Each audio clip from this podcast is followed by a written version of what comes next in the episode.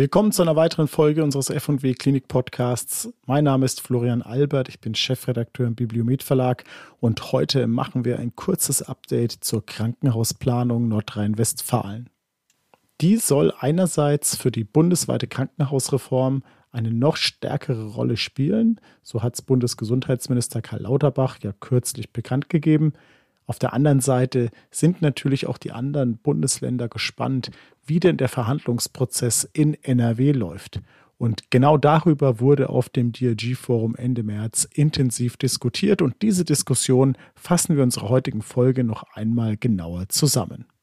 Und wir beginnen direkt mit ein paar Insights aus NRW mit Christian Heidmann, Partner und Berater bei Curacon, die auch Krankenhäuser in diesem Prozess begleitet.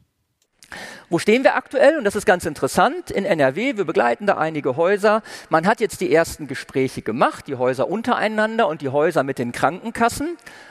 Und natürlich ist jeder erstmal hingegangen und hat für sich überlegt, was fordere ich eigentlich für mich? Und was wir erleben, ist ganz unterschiedlich. Es gibt Regionen, da gibt es wenig harte Diskussionen von Seiten der Krankenkassen. Es gibt andere Regionen, da gehen die Krankenkassen deutlich härter rein. Und die Frage, die am Ende immer stehen wird, und auf diese Frage haben wir bis heute in NRW überhaupt keine Antwort, wer entscheidet denn jetzt am Ende, was passiert, wenn man sich im Rahmen der ähm, Planungskonferenzen nicht einigt?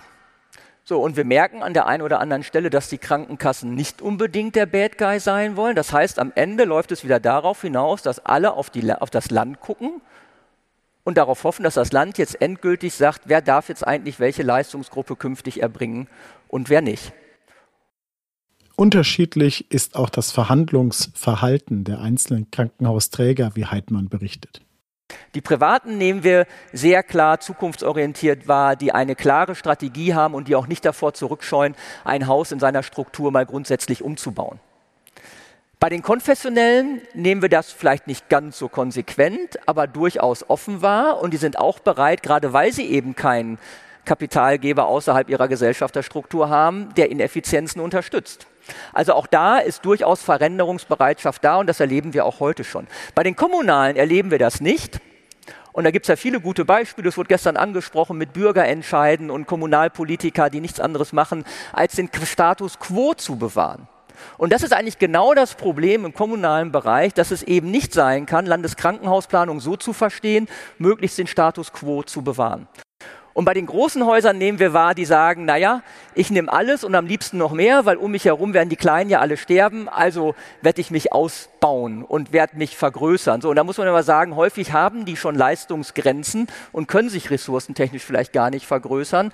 Aber das ist erstmal die Position und am besten immer Level 3. Ne? So positionieren sich die großen Häuser. Die kleinen oder die mittleren gehen eher hin und sagen, hoffentlich schaffe ich Level 2. Das ist eigentlich mein Ziel. Und wie kriege ich das hin? Ich habe gesehen, meine Zeit läuft in genau sieben Sekunden ab, aber ich bin auch gleich fertig. Ähm, und wie muss ich mich dahingehend eigentlich aufstellen? Und das größte Problem haben eigentlich die kleinen Häuser und die Fachkliniken, die sagen, als Fachklinik kann ich nach dem heutigen Level-3-Konzept, wo ich angedockt sein muss, möglicherweise gar nicht alleine mehr bestehen, wenn ich Standalone-Fachklinik bin. Das heißt, ich brauche einen Partner. Und mit wem gehe ich da eigentlich rein? Und welche Level-3-Klinik oder Uniklinik kann das eigentlich sein? Das eine ist die Perspektive der Krankenhäuser, das andere die der Patienten, wie Andreas Weiß, Controller vom Klinikum Leverkusen, noch einmal unterstrich. Ich möchte da jetzt auch noch einmal die Patientenperspektive und Einweiserperspektive mit reinbringen in das Thema insgesamt. Die Krankenhausplanung in NRW ist ziemlich zurückhaltend gewesen. Es sind Betten ausgewiesen worden für die Chirurgie. Da ist alles Mögliche drin oder für die Gynäkologie. Das war also nicht hoch differenziert. Und sicherlich aus der Sicht des Patienten auch nicht wirklich nachvollziehbar, ob es Unterschiede zwischen den Krankenhäusern gibt. Diese Unterschiede sind jetzt evident. Das ist nicht äh, ohne in meinen Augen. Und das wird möglicherweise aus meiner Sicht auch dazu führen, dass äh, aus diesem Erwartungshorizont äh, der Patienten zukünftig sich ganz andere Patientenströme ergeben, wenn das transparent wird, dass es tatsächlich Unterschiede zwischen dem Krankenhaus in meiner Nachbarschaft und dem Krankenhaus, wo ich mal ein paar Kilometer für fahren muss, gibt. Ne? Mit Blick auf die vielen Nachweispflichten, die Krankenhäuser in Zukunft zu erbringen haben, gab Andreas Weiß den anderen Managern, die nicht aus NRW kamen, mit auf den Weg? Sie können jetzt schon anfangen, möglicherweise auch in den anderen Bundesländern, zu überlegen, wie wir einsteigen äh, in dieses Thema. Ich habe darüber gesprochen, dass wir eine gewisse Ausstattung mit betriebswirtschaftlichen Instrumenten gehören. Das kommt jetzt gar nicht recht. Der Zeitpunkt äh, ist sicherlich denkbar ungünstig, wahrscheinlich jeder Zeitpunkt, weil wir äh, einen Sack voll Arbeit ohnehin haben, auch ohne dieses äh, Thema. Ähm, ich glaube, wir brauchen permanent neu strukturierte, äh, neu strukturierte äh, Prozesse, um auf Dauer nachweisfähig äh, zu sein und aufmerksam zu werden darauf, dass uns an irgendeiner Stelle Qualitätskriterien flöten gehen. Und wir merken das jetzt nun gar nicht. Jörg Nötzel ist medizinischer Vorstand der Mühlenkreiskliniken in Ostwestfalen und glaubt fest daran, dass die Gespräche auch zu wesentlichen Veränderungen in der Krankenhausstruktur führen werden. Das ist eine Strukturreform und es geht ganz klar um Konzentration, weg von der Bettenplanung. Man muss sich um jede neue Leistung, um jede Leistung eigentlich komplett neu bewerben. Also was man vorher machen durfte, ist nicht gesagt, dass man das weitermachen darf. Man muss Strukturkriterien erfüllen und es wird ganz klar zu einer Reduktion der leistungserbringenden Standorte führen müssen. Anders geht es gar nicht. Also wenn einfach die Leute, äh, wenn bei den äh, Krankenhäusern das ökologisch, äh, das, ähm, das Krebsspektrum, das Karzinomspektrum wegbricht, dann bröckelt es auch an anderen Stellen. Das heißt, ich würde die überhaupt nicht unterschätzen wollen, diese Krankenhausreform bei NRW. Da kommt sehr, sehr viel Konkretes auf uns zu. Und das ist praktisch, wer kann, der darf. Also wenn Sie Anästhesisten haben, ein bisschen Intensivstationen und ein paar Chirurgen, dann können Sie Chirurgie machen. Aber alles, was darüber hinausgeht, also die Rektumchirurgie, ja, dann natürlich die ganze unfallchirurgische Geschichte, müssen Sie separat sich drum bewerben. Und dann kann es sein, dass Sie die Kriterien zwar erfüllen, aber das Land trotzdem sagt, nee, Sie dürfen es aber trotzdem nicht machen. Ja. Und da steckt richtig Musik dahinter. Oder wenn man sieht, die Kriterien wie die Intensivmedizin. Also wir haben noch keine ähm, Notfallstufenlevel da drin enthalten, aber die Intensivmedizin ist so ein ähnliches Kriterium. Sie müssen, wenn Sie überhaupt Thoraxchirurgie machen wollen, die hochkomplexe Intensivmedizin vorhalten. Das heißt, Sie müssen rund um die Uhr mit der Weiterbildung für Intensivmedizin ausgestattet sein. Und da trennt sich tatsächlich die Spreu vom Weizen. Es, es, kristallisiert sich heraus, dass eigentlich nur noch die Maximalversorger, und das macht ja auch Sinn, am Ende die Krebsmedizin machen können und auch sollen. Und damit wird es eine große Leistungsverteilung auf jeden Fall geben. Wir stecken mitten in dem Planungsgespräch mit den Kostenträgern. Wie läuft es? Bis Mitte Mai sind wir da fertig. Läuft teilweise per Videokonferenz nach Leistungsgruppen oder eine große Versammlung aller UWL-Häuser haben wir neulich gehabt in Dortmund. Und da redet man mal miteinander. Einige waren enttäuscht, ich fand es eigentlich ganz gut. Ähm, ich habe nicht erwartet, dass jetzt die Häuser herkommen und sagen, ja, ich gebe alles ab. Aber man fängt mal an, miteinander zu reden. Und ähm, es gibt auch schon klare Vorstellungen, wo die Kassen sich zeigen, wie es da weitergeht. Die Allgemeine Leistungsgruppe Innere Medizin, da teilt das Land auf nach Demografie und Ambulantisierung. 28.129 Fälle brauchen wir diesen Planungsbezirk. Dann haben die Häuser natürlich mehr beantragt, als sie brauchen, so wie bei einer Steuererklärung ein bisschen was reingeben, was man hier wieder rausstreicht, so etwa. Am Ende sieht man schon, da gibt es eine gewisse Umverteilung. Ja, Lesson learned, drei Jahre Vorarbeit, äh, die sehr gut lief zwischen den Playern in NRW, glaube ich, hat sich ausgezahlt, ist echt was Plausibles rausgekommen. Der Planungsprozess läuft extrem transparent und fair. Wir sortieren uns im Verbund natürlich neu und vor allen Dingen macht es auch der Politik, gerade in kommunalen Trägern, natürlich deutlich leichter, wenn man sagt, guck mal her, das ist eine Reform, wir müssen da was verändern. Wir können hier und da die Chirurgie den Standort möglicherweise nicht mehr so aufrechthalten, wie er ist. Das macht Veränderungen gerade im kommunalen Umfeld deutlich leichter, wenn man nicht selber schuld an dieser Entwicklung ist, sondern man kann sagen, es ist ein politisch gewollter Trend. Kooperationen, Absprachen, naja, gut, im Augenblick erstmal alle ein bisschen zurückhaltend.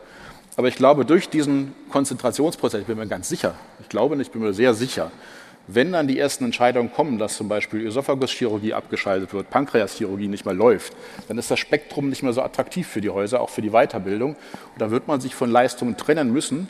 Und unter diesem enormen Druck wird es natürlich zur Konzentration auch eine Annäherung der Häuser führen. Im Augenblick haben wir den Druck noch nicht. Im Augenblick sagen alle Dissens bei den Leistungen, die sie nicht mehr machen dürfen. Aber ich bin sofort fertig.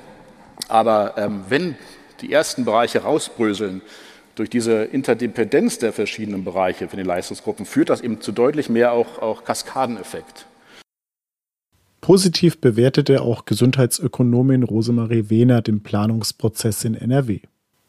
NRW ist aktuell im Zeitplan, das haben wir auch schon gesehen. Die Zielbilder werden erreicht. Wir befinden uns in einer Verhandlungsphase. Die streng geheim ist. Ähm, diese Daten kann man nicht an die Wand werfen, leider. Aber es ist schon so, dass mir jetzt gesagt wurde, das sieht sehr gut aus. Es gibt äh, schon in einigen Bereichen eine klare Einigung. Die sind auch sehr unstrittig. Das ist alles, was die Transplantation angeht. Leber, Herz, Lunge, Pankreas. Ähm, so die Bereiche allgemeine Chirurgie, allgemeine innere Intensivmedizin, das ist schon ein bisschen schwieriger. Das ist so der aktuelle Stand.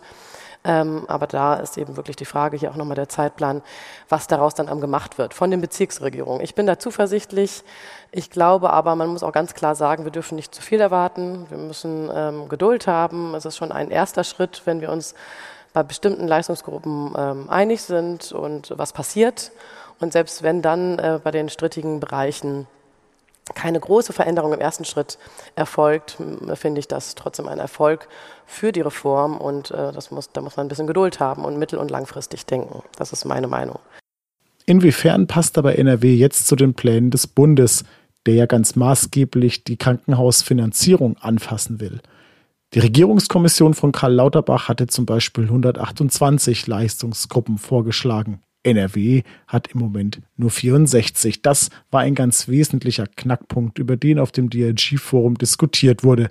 Stefanie Stoff-Anis aus dem Vorstand des GKV-Spitzenverbandes formulierte es so. Ähm, auch Nordrhein-Westfalen, also mit dem ähm, Planungsstand, ist ja bekannt. Und wenn man dort auf die äh, Clusterung der Leistungsgruppen 60 plus 4 schaut, dann fällt ja auf, dass zum Beispiel ähm, allgemeine Chirurgie und Inneres sehr große, nicht untergliederte Blöcke sind. Das sind 40 Prozent der Leistungen, die da in Nordrhein-Westfalen stattfinden. Und wenn wir jetzt überlegen, dass wir ja gerade qualitative Verbesserungen erreichen wollen, dass wir ja natürlich erreichen wollen, dass das Geld dorthin fließt, also wo es richtig eingesetzt ist, dann stellen wir natürlich fest, dass das Niveau sicherlich nicht dort verbleiben kann, wenn wir wirklich Veränderungen erzielen wollen, ähm, sondern dass man da Untergliederung braucht. Und da sind die Beispiele ja gefallen, also im Schlaganfallbereich, ähm, auch im Bereich der Onkologie. Noch deutlicher formulierte es Wolf-Dietrich Leber, der Leiter der Abteilung Krankenhäuser beim GKV Spitzenverband. In den Abteilungen allgemeine innere Medizin und allgemeine Chirurgie kommen 40 bis 45 Prozent der Fälle. Ja, wie wollen Sie denn damit planen? Und wie wollen Sie denn damit Strukturanforderungen definieren? Und diese gehen vom Kreiskrankenhaus bis zur Universität hoch.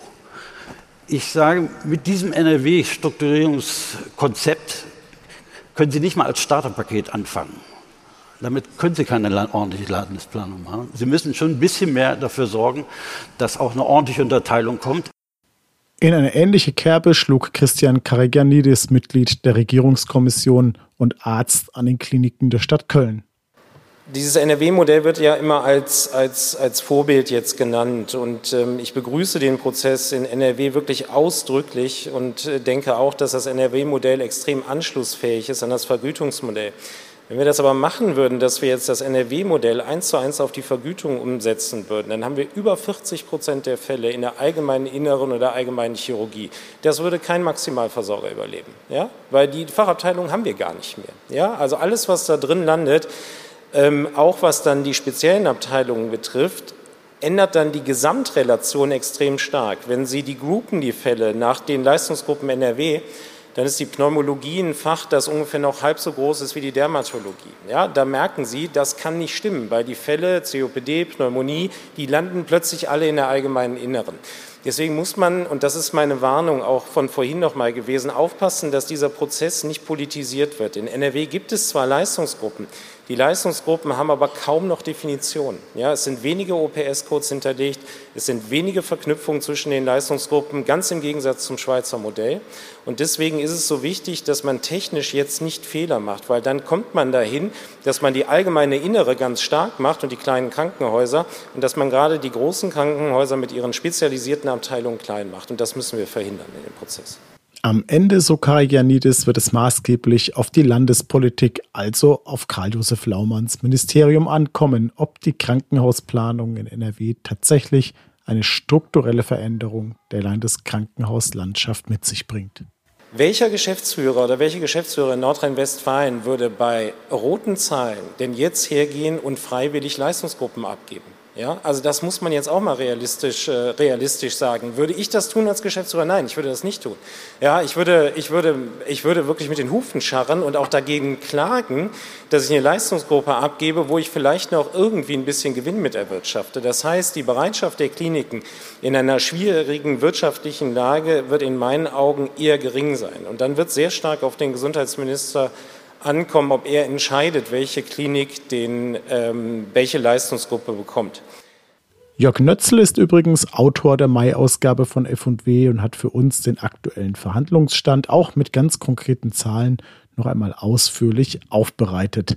Das Thema Krankenhausplanung, Strukturreform wird uns definitiv die kommenden Monate weiter begleiten, auch hier im Podcast. Ich würde mich freuen, wenn Sie dann wieder mit dabei sind. Machen Sie es gut.